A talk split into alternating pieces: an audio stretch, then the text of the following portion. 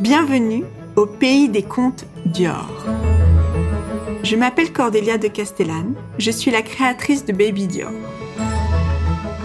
Je vais aujourd'hui vous raconter une histoire que j'ai écrite spécialement pour vous, le royaume de Christian Dior.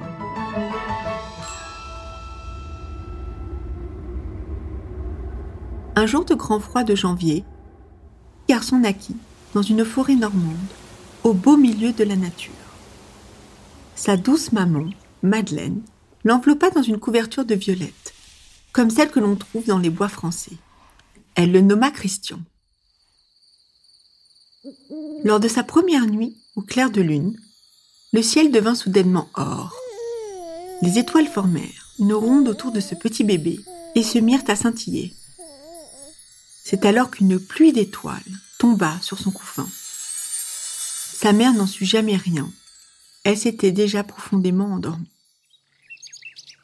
Dès son plus jeune âge, Christian vécut dans une jolie maison rose, au mur de sucre d'orge, perchée sur le haut d'un rocher. Face à la maison se trouvait un grand jardin, fleuri de tulipes, de pétunias, de roses et d'autres magnifiques fleurs. Christian avait pour habitude d'aider sa maman dans ce jardin et de passer du temps dans la buanderie qui sentait le jasmin.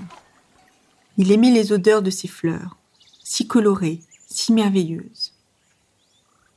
Un jour, Christian se sentit seul et se mit à parler à l'une des fleurs dans l'allée devant la maison. Bonjour, Madame la Rose. Vous êtes si jolie avec vos pétales roses. À sa grande surprise, Madame la Rose lui répondit. Petit Christian. Il recommença l'exercice et comprit alors ce jour-là qu'il avait le pouvoir de parler aux fleurs. Très vite, les fleurs devinrent ses confidentes. Ce fut son secret.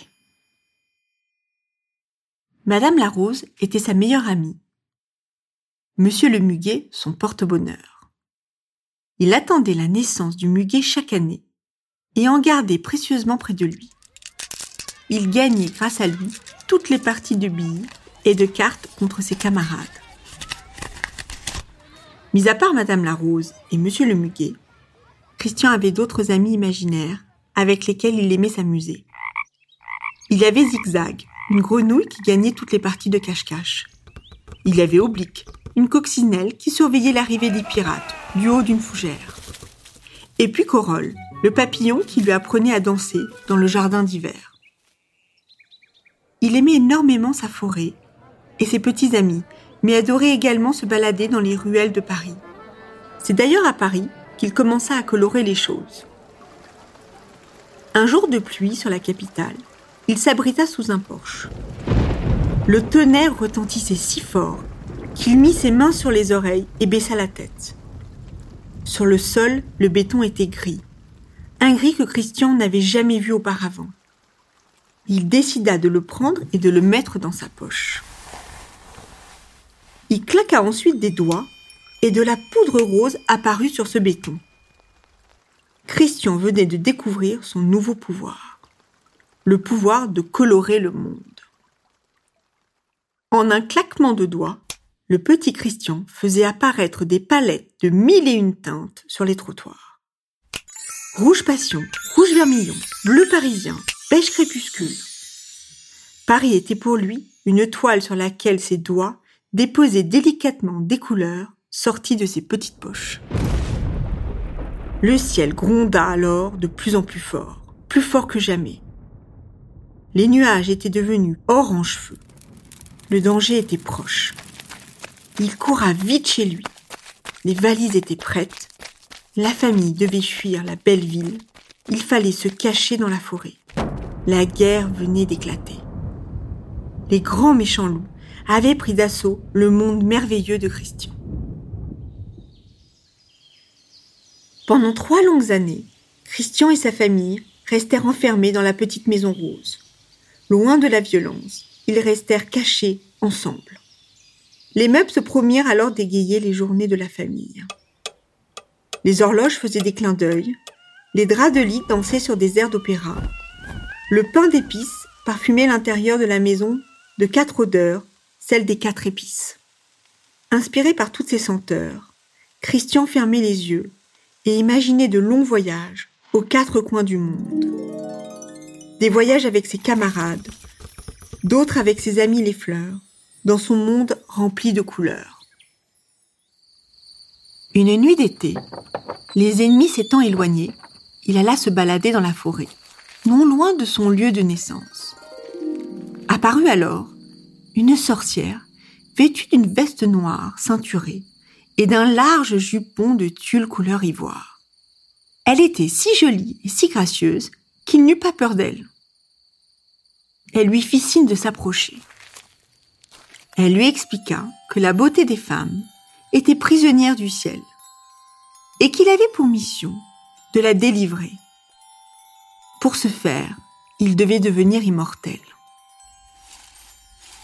La sorcière fit de la place sur le sol pour y faire apparaître des mots. Il était écrit Le monde rose doit vaincre le monde gris. Le petit Christian écoutait sagement, sans bien comprendre. Il mit les mots sur les quatre feuilles du trèfle qu'il trouva à son pied et les plaça dans le revers de son petit costume de marin. Avant de partir, la sorcière promit à Christian de revenir le guider lors de chaque étape de sa mission. Les mots de la sorcière le laissèrent songeur. Il avait besoin de grandir pour mieux les interpréter. La guerre cessa le lendemain. Il retrouva sa vie d'écolier de campagne. Il attendait avec impatience les carnavals du village et adorait fabriquer les costumes de ses camarades. Il ne leur avait encore jamais dit qu'il pouvait coudre en quelques minutes grâce à la poudre d'étoile au bout de ses doigts. Encore un autre secret qu'il se gardait bien de partager. La sorcière lui avait fait promettre de ne jamais en parler. Il y avait chez M. Dior quelque chose de magique. Dès son plus jeune âge, il a reçu ce don, et moi j'avais envie de vous raconter sa vie comme celle d'un magicien. Ce grand couturier avait de l'or sur ses mains, et évidemment, la gentille sorcière, c'est sa voyante à laquelle il se fiera toute sa vie. Les fleurs, la nature, tout cela ont eu une grande importance dans sa trajectoire créative. 73 ans plus tard, nous créons avec tout l'héritage qu'il nous a laissé. Et grâce à lui, je dois dire que nous continuons à émettre un peu de magie tous les jours.